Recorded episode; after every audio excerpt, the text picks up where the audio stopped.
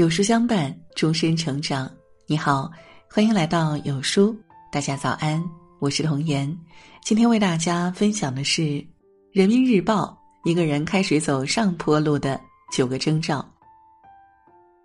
稻盛和夫在《活法》中写道：“人不需要远离凡尘，工作场所就是修炼精神的最佳场所，工作本身就是一种修行。”时代快速发展。新事物层出不穷，每个人都面临巨大的挑战和压力。能力再强，也只决定了现在，而修炼力才可能决定未来。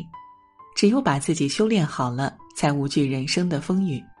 今天呢，给大家分享《人民日报》推荐的九个小建议，帮助我们不断提升，步步进阶。一，方向感，制定显眼计划，明确工作目标。哈佛大学曾对毕业生做过长达二十五年的跟踪调查，结果发现，有明确目标感的人几乎都成为了社会各界的精英人士，而那些没有目标感的人，生活大多碌碌无为。由此可见，这世上从不缺少完美的计划，缺的是清晰的目标。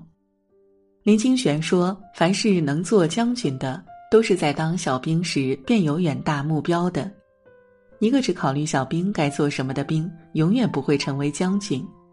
的确，行走于世，很多人之所以能成功，靠的就是一个又一个的目标。一个人也只有越早清楚自己未来的方向，才能越早实现人生的价值。不妨从现在开始，给自己定下一个小目标，制定一份详细的计划，有条不紊的执行。追梦的路上。难免有坎坷，请别轻易放弃，无所畏惧的前行，努力朝它靠拢。有目标的人，即使走得慢，也比漫无目的徘徊的人走得快。第二，专注度，保持精力专注，提升做事效率。你应该也看过下面这张图，一个人拿着铁锹四处挖井取水。他不辞辛劳地挖了很多地方，却始终没有找到水。其实，所有挖的井下都有一条地下水流，只是他无法专注于一口井，频繁地更换位置，以至于一无所获。生活中很多人不也是这样？浏览器弹出一个新闻，忍不住点开看看；朋友圈里有消息，立马拿起手机。同事要帮忙，马上放下手头的工作，一天下来精力分散，始终没法专注做一件事儿。只有把有限的精力放在最重要的事情上，专心致志，才能出色的完成工作。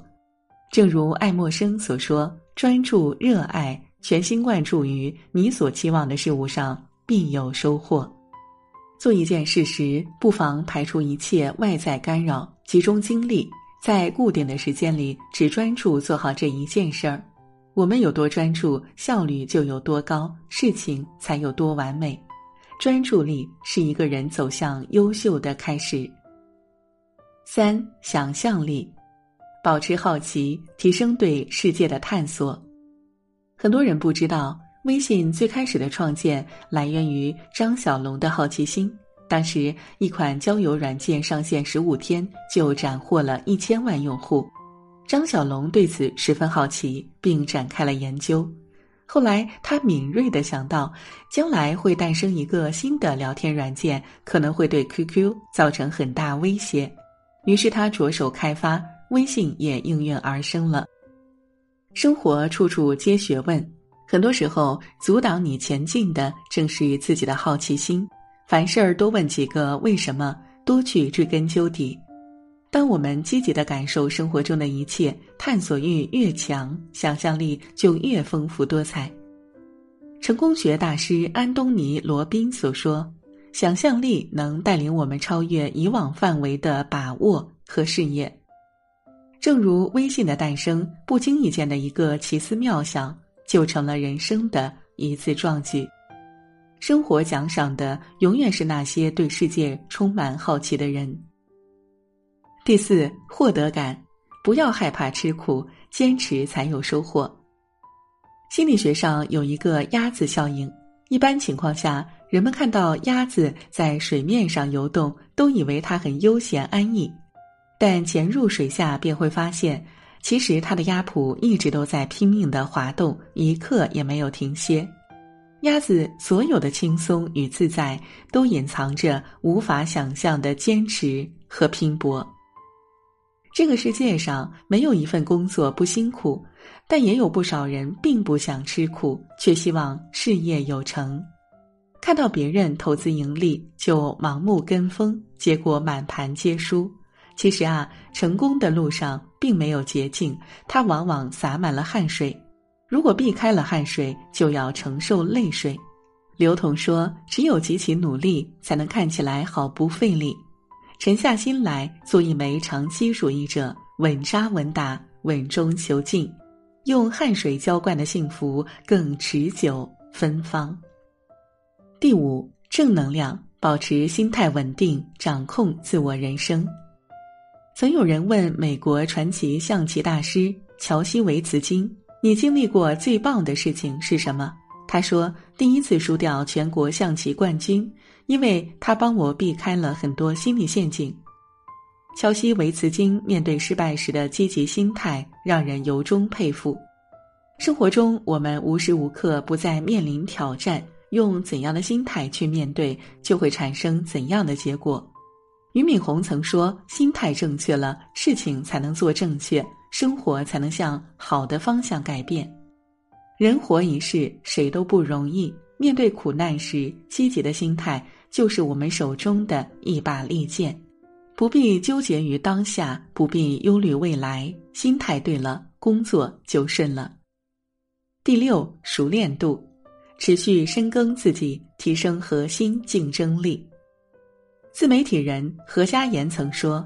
能不能持续进化，是拉开人与人距离最重要的原因。管理大师彼得·德鲁克说过：“一个人的学习能力才是他的核心竞争力。”在这个不进则退的时代，如果没有足够的学习进化能力，那么等待你的只有淘汰。毕竟，人这辈子精力和时间都有限。我们无法将所有事情做到完美，但却能选择把人生过得精彩。